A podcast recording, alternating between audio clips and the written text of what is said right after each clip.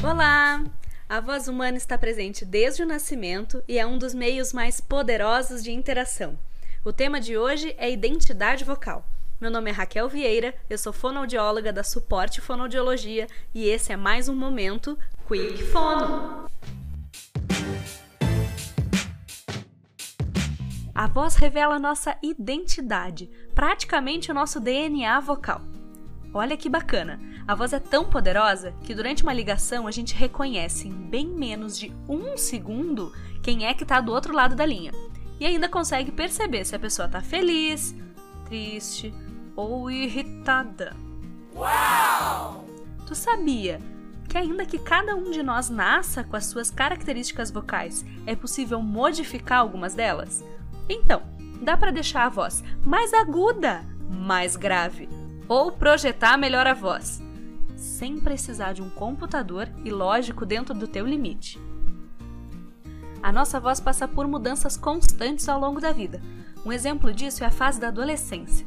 Geralmente os meninos saem de um tom mais agudo para um tom mais grave, o que às vezes pode gerar uma pequena dificuldade de identificação.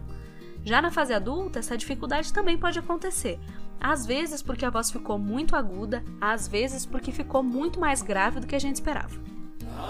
Tem também as alterações e lesões nas pregas vocais. Elas podem trazer mudanças na qualidade da tua voz, deixando ela mais rouca, com mais ruído na voz, ou mais soprosa, com mais ar na voz.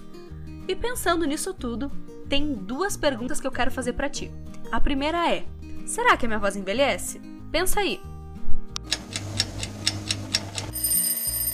Ela envelhece sim.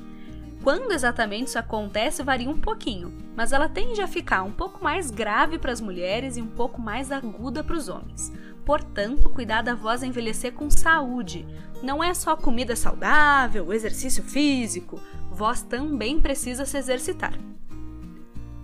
E a segunda pergunta é: será que imitar a voz de outra pessoa ou cantar no tom ou no timbre de um outro cantor pode ser prejudicial? Que rufem os tambores!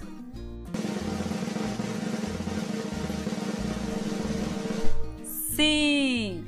Fazendo isso sem um treinamento vocal adequado, a gente pode sobrecarregar os músculos vocais e fazer alguns ajustes errados, com muita atenção e esforço, e o resultado disso são lesões nas pregas vocais.